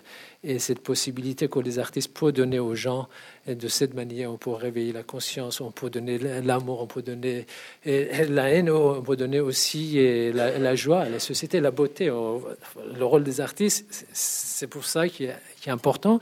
Et en même temps, euh, euh, je crois à la beauté des hommes, malgré. Merci Gas. Michael Lansdale, vous dites la religion est devenue la part essentielle de ma vie, mais elle est intimement liée aux deux autres composantes de mon existence, le cinéma et la peinture. Et vous ajoutez l'expression artistique est un don de Dieu. Oui, je pense. Un don de Dieu. Oui. Il, a, il nous a créés comme ça, avec une possibilité musicale ou d'être extrêmement sensible au son, ou extrêmement sensible aux mots, extrêmement sensible, euh, oui, à, la musique, enfin voilà. C'est vrai, il y a des gens doués. C'est un beau cadeau. Et pour vous, le fait de, de, de, l'art, des sens, des, des, des, émotions, vous parliez de la création tout à l'heure, c'est pour vous une preuve de l'existence de Dieu, Michael Lonsdale? Oui, je pense, oui parce qu'on rend, on rend, répond à cette création voulue par Dieu, à sa propre personne, et chaque être est un trésor de vie. C'est ça qu'on oublie. On, là, on, vit une civilisation, on, marche sur les pieds des autres. On veut s'imposer d'abord, et puis, etc. Sa vie, son argent, et tout ça. eh bien, voilà, au lieu de considérer l'être humain comme ce trésor magnifique, pas toujours commode, mais euh, voilà, et rendre grâce pour la présence de chaque être humain comme quelque chose d'unique. Pour vous, Gas, euh, vous, vous, diriez aussi, vous vous en avez parlé de, de, Dieu tout à l'heure, mhm. vous, vous, disiez que c'était avec la mort de, de, vos parents que ça vous rapprochait euh, de Dieu, si j'ai bien compris ce que vous disiez précédemment. Oui, Dieu, je le crois de cette manière. C'est-à-dire de cette À travers l'amour que j'ai pour mes parents, c'est pour ça jusqu'à maintenant même, euh, jusqu'à maintenant même, j'ai pas fait des enfants pour que mon, euh, mon amour, l'amour que je porte envers mes parents soit direct. Peut-être c'est, peut-être j'ai tort au part, mais actuellement, depuis toujours, actuellement, je pense comme ça. Comme j'ai, j'ai vu mes parents il y a longtemps, et dans l'éducation persan, on dit si vous aimez vos parents, vous aimez Dieu. Et Dieu existe à travers mes parents. Hmm. Et aussi ma peinture aujourd'hui, pour moi, c'est, je dis, c'est au-delà, j'ai mis au-delà de tout, puisque pour cette peinture, j'ai perdu mes parents, alors j'ai perdu le Dieu. Hmm. Dans ce cas-là, ma peinture, c'est au-delà de tout. Alors, je suis, euh, ma peinture, c'est mon Dieu.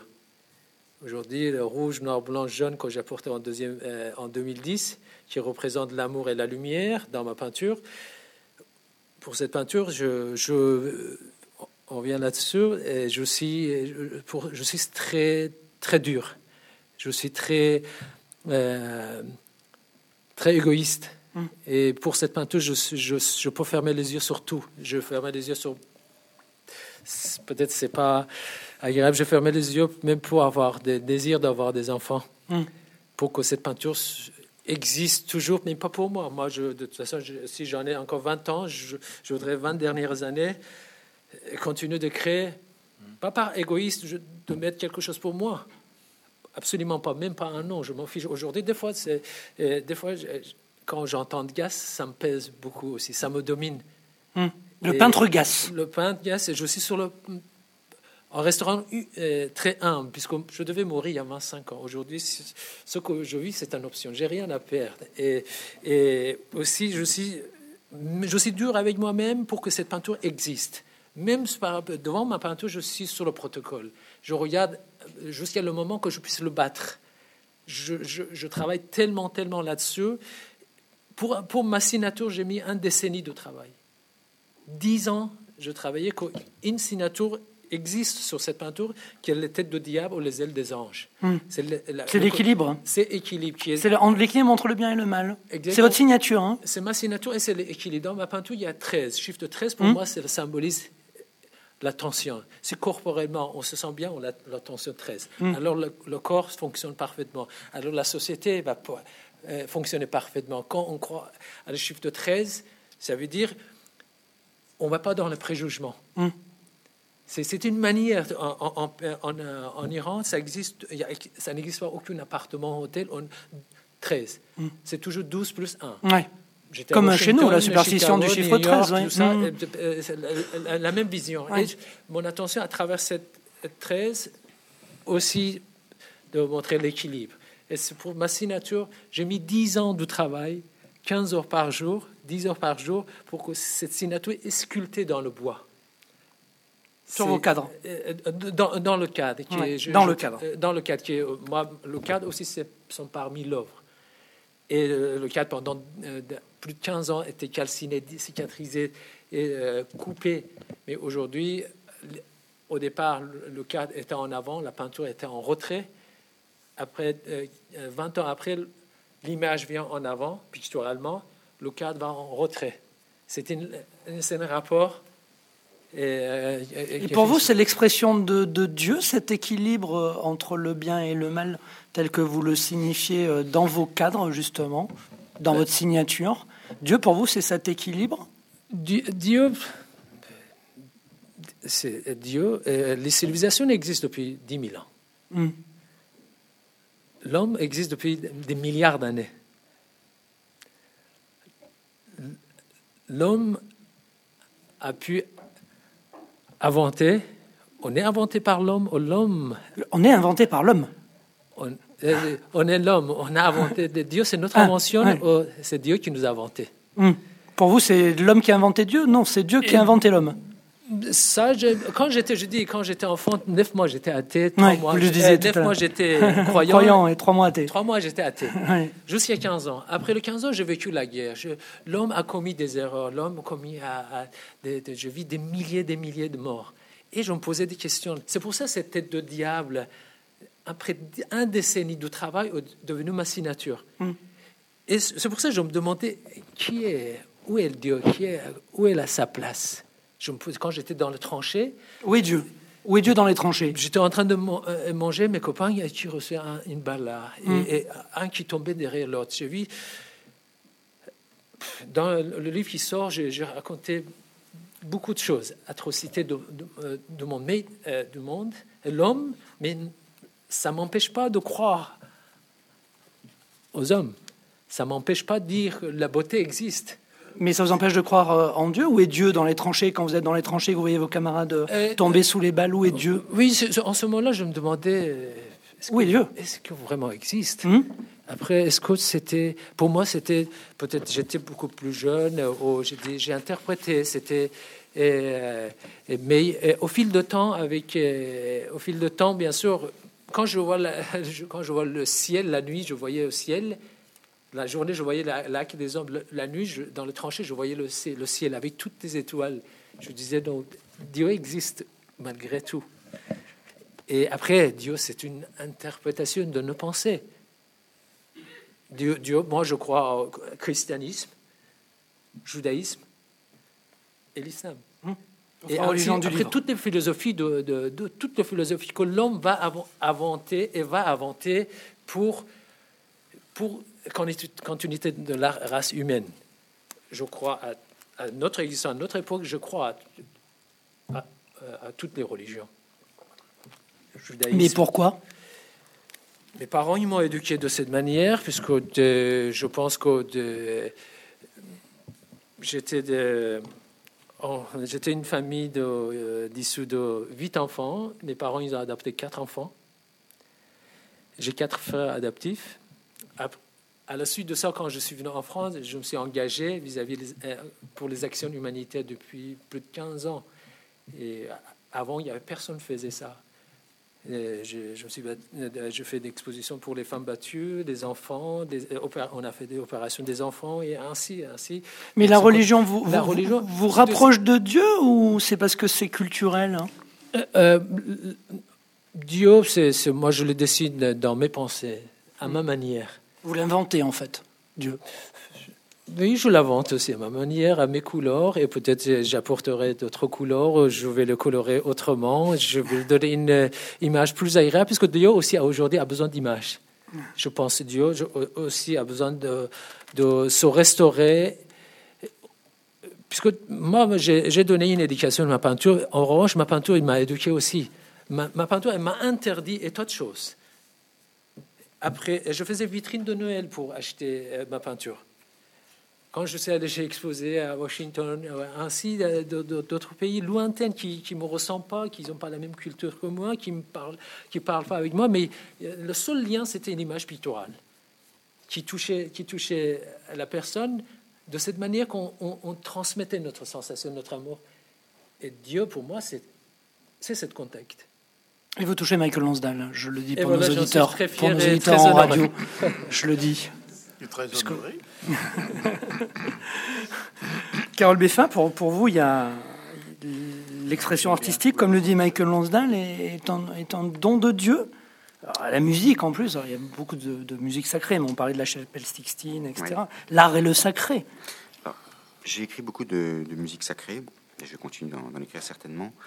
Euh, des Profundis, Salve Regina, hum. euh, Mediavita, euh, Ave Maria. Enfin, et, j'ai encore très envie d'écrire, euh, pourquoi pas un requiem, un magnificat, enfin, tant de choses. Que... Attention. Non, non, non, je pense que.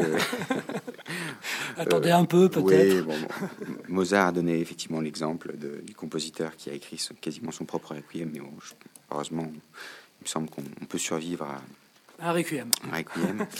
Euh, il y a une chose qui, qui est certaine, c'est que euh, si nos sociétés, en tout cas en Occident, euh, vont dans le sens de davantage de déchristianisation, on peut se demander quel est, quel est le destin de l'art. Est-ce que euh, cette part de mystère dont je parlais euh, s'agissant de, la création et tout particulièrement de l'inspiration, mmh. si cette part de mystère est liée à la religion via cette chose qu'on pourrait appeler le, sacré, et si eh bien, la part de religieux qu'on a dans nos sociétés a tendance à, décroître, Est-ce que on pourra créer autant de beau dans quelques années qu'on a créé il y a un siècle? La question mérite d'être posée. je pense qu'il n'y a, pas besoin d'être grand clair si on ne se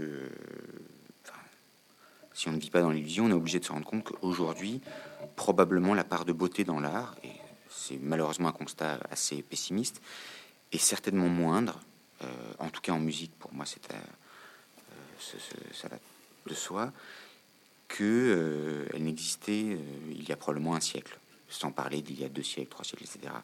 Alors est-ce que c'est lié à cette perte du sens du sacré? C'est pas impossible. Et malheureusement, ça doit nous ça ne doit probablement pas nous, rendre euh, amers ou, ou, aigris, mais probablement un tout petit peu pessimiste. Hum. Et pour vous, euh, pour reprendre ma question, c'est un don de Dieu, l'expression artistique? Enfin, je reprends la, phrase de Michael Lonsdale, d'ailleurs, en disant ça, en le mettant sous forme de question.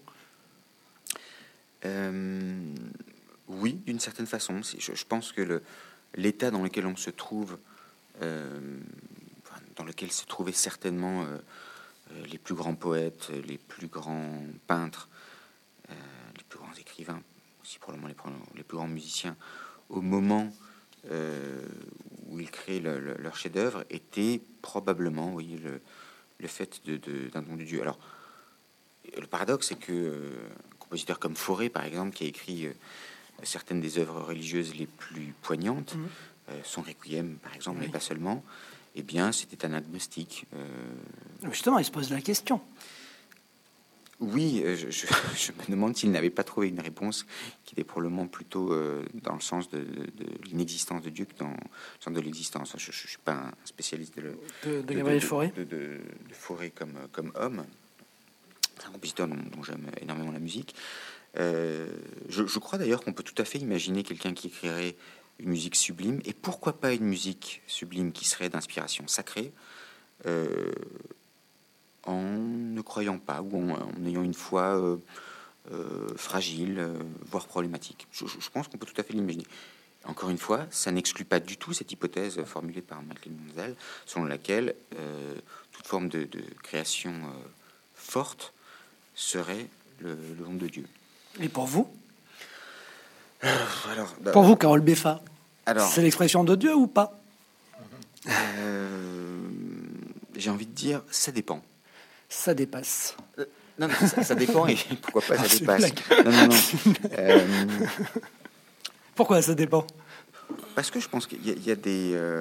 vous pouvez être dans un état de, légèreté qui n'aurait rien à voir avec une réflexion spirituelle et mmh. être dans le spirituel. Ce que je veux dire, c'est que la, comment dire, ce qui vous relie au spirituel peut prendre des formes extrêmement euh, détournées. Mm. Euh, il y a cet, adage qui est le diable le gît dans le détail. Le diable, mais Dieu aussi gît dans le détail. Euh, lorsque vous repassez sur le métier pour la centième fois une pièce que vous êtes en train d'essayer de, raboter, de d'améliorer, de, perfectionner, il y a probablement une, part plus grande de, divinité que on va dire que de, que de démons dans ce que vous êtes en train de faire. Donc, encore une fois, si les, voies du Seigneur sont impénétrables, c'est aussi probablement euh, la raison pour laquelle le, travail de, du Créateur, dans ce qu'il peut avoir de, proprement euh, artisanal, est un travail sans fin. Le Créateur, pour vous, il est artisanal au sens d'art, pas au sens de, parfois qu'on entend au sens commun, de artisanal euh, au sens. Euh, non, non, je, crois qu'il enfin, je pense qu'il y a une, part énorme de, de, métier et d'artisanat mhm. dans la création aujourd'hui. Encore une fois, euh, peut-être que la, la, baisse relative de la création d'aujourd'hui par rapport à ce qui pouvait se faire il y a quelques siècles provient de cette, à côté de cette perte du sacré et peut-être parallèlement à cette perte du sacré, à ce, cette perte malheureusement très dommageable du, euh, du métier, de l'artisanat de l'artiste. Merci Carole Beffa. Euh, la religion, Michael Lonsdale, euh, la religion, elle, rapproche de Dieu pour vous ou elle aurait tendance plutôt la religion à éloigner de Dieu? Oh là là Mais non, la religion, c'est Dieu. La religion, c'est Dieu. Vous ne trouvez pas que ce ne sont pas les hommes plutôt Mais qui non, parlent de mais Dieu oui, mais Dieu, sous couvert de religion Dieu, on l'a mis à toutes les sauces. Dont la religion, justement. Oui, Les mais religions, il y a- d'ailleurs. Mais il y a une très bonne religion, il y en a une moyenne et une très mauvaise. hein. Qu'est-ce qu'on n'a pas fait comme bêtise au nom du Christ? Qu'est-ce qu'on n'a pas massacré au nom du Christ? Euh, Il y en a plein. Pas, c'est pas du tout une réussite, mais c'est là quand même. C'est un musulman, vous, qui vous a. Hmm? C'est un musulman qui vous a conduit à, à la religion Oh, catholique. non, il a été une petite étape, oui. Dans Ouais. les cafés du Maroc, le soir, quand il faisait très chaud, on allait boire l'apéritif, on écoutait le petit vin blanc euh, qu'on boit sous la tonnelle, et lui il se mettait à parler de Dieu. Et moi j'écoutais parce qu'il n'y avait pas eu ce genre d'information dans, dans- dans la famille. Et ce qu'il disait me semblait intéressant. Oui, oui, ça m'a fait une espèce d'ouverture sur une dimension euh, d'un Dieu énorme, enfin fabuleux. et- oui, ça a aidé un peu à ma conversion. Mais enfin, c'est à ce moment-là que nous sommes revenus en Europe et dès que j'étais à Paris, j'ai été pris entre les mains des, des dominicains qui m'ont pas lâché. Mais pour vous, c'est la religion qui vous a amené à Dieu, ou en fait, finalement, à un moment donné, vous, Michael Lonsdal, vous avez rencontré intimement euh, Dieu comme dans un cœur. euh, Hum, ça s'est fait à travers les êtres humains, ça s'est fait à, à Pas travers... directement, alors. Non, bah, par petites étapes très délicates et comme ça, à, à peine euh, annoncé. Ma première enfance en Angleterre, j'étais petit anglais, je parlais pas une autre langue. Et ma mère m'a offert un livre sur Jesus, The Life of Jesus, que j'ai lu beaucoup. je trouvais ce monsieur habillé d'une façon que j'aimais bien, qui parlait aux enfants. Enfin voilà, c'est presque enfantin ce qui m'était arrivé. Puis au Maroc, j'ai rencontré des gens qui m'ont parlé de Dieu de façon indirecte, et dont ce musulman qui, le premier, lui, était solide sur ses, sur ses croyances, euh, mais très ouvert, euh, puis arrivé à Paris, euh, je savais pas comment faire, et une mère de maman m'a dit qu'il aille à l'atelier d'art sacré. Comme ça, il entend, il verra des religieux, et il, est, il fera connaissance avec l'art. Et voilà, alors je suis allé, et là je suis tombé sur un père dominicain qui a emballé le morceau complètement.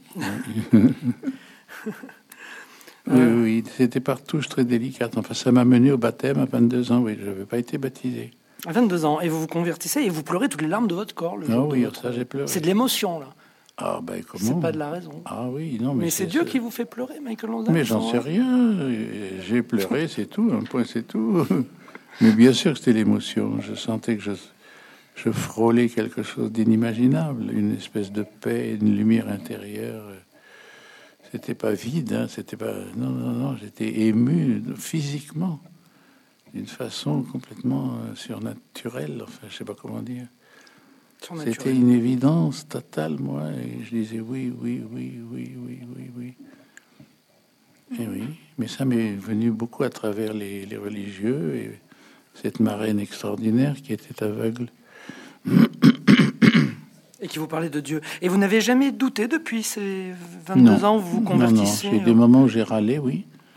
Ah oui, Mais des fois j'ai rouspété sérieusement, j'ai même engueulé Dieu en lui toujours. disant maintenant ça suffit, j'en ai marre. Hein. Ouh là là.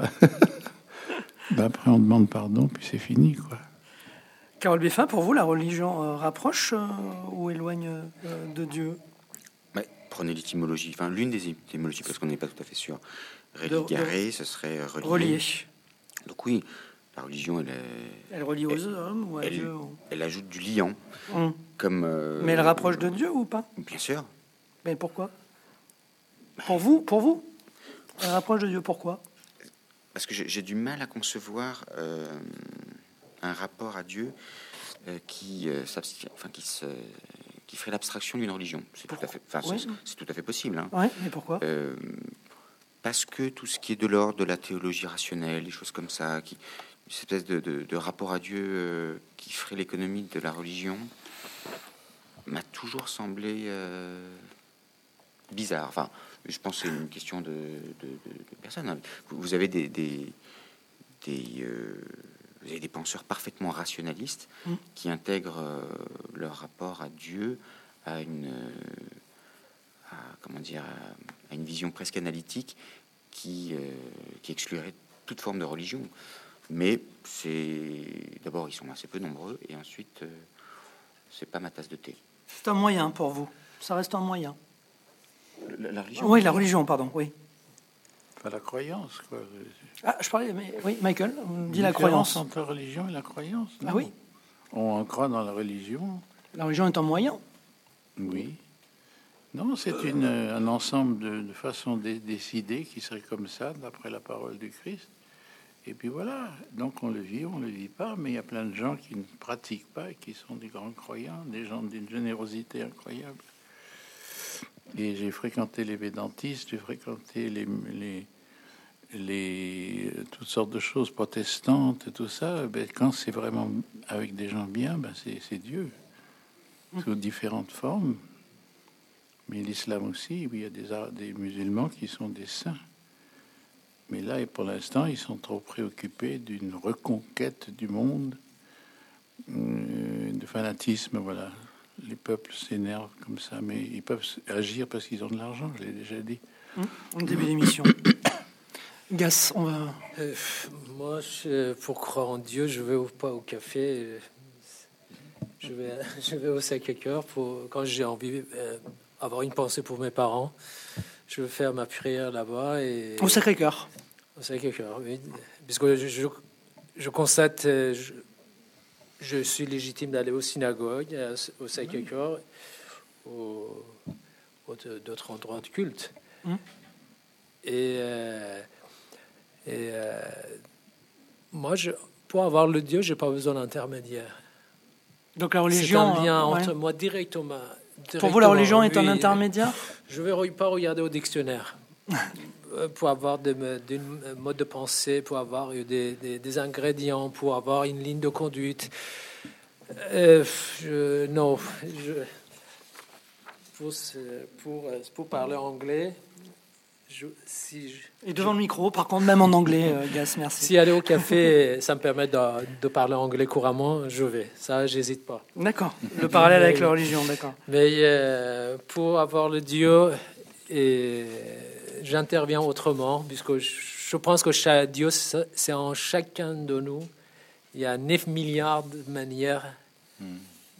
On peut voir Dieu et je pense que moi, je ne suis pas ni saint, ni, ni Nelson Mandela, ni Gandhi, ni ainsi d'autres. Ni le Christ. je pense qu'on est oh, loin de ça. Mais euh, je pense que c'est sur 9000. Si on, Dieu, c'est dans, dans, notre cœur. Et on peut le voir de différentes manières. Mm. Et euh, je pense que de cette manière, je pense qu'il n'y a pas de.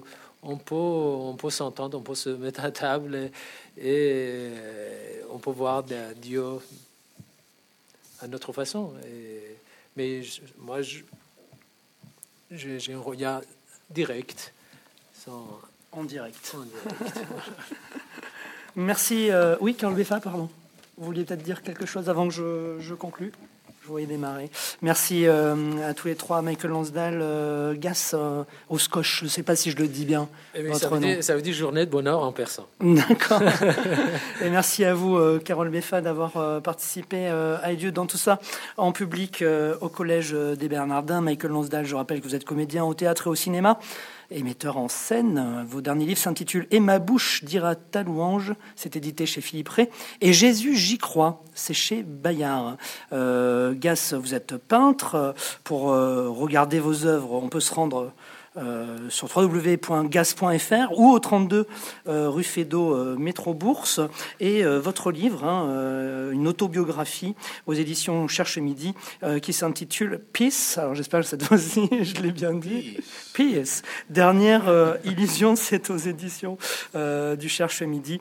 Carole Beffa, vous êtes pianiste et compositeur. je peux citer Miroir, Improvisation. Et il y a vos compositions aussi qui sont interprétées par euh, par, d'autres, hein, comme, le, comme le Quatuor euh, Vendôme. Je peux citer euh, Ground Floor.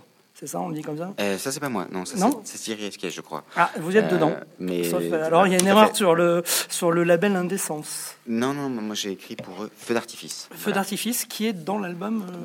Tout à fait. Le, Ground Floor. Je pense que l'album s'appelle hein, Ground Floor. Qu'on se mette.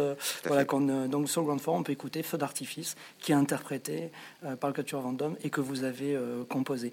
Merci à vous toutes et à vous tous pour votre écoute. Merci aux équipes du Collège des Bernardins de Radio Notre-Dame ainsi qu'Ariel Combépine pour la production de l'émission.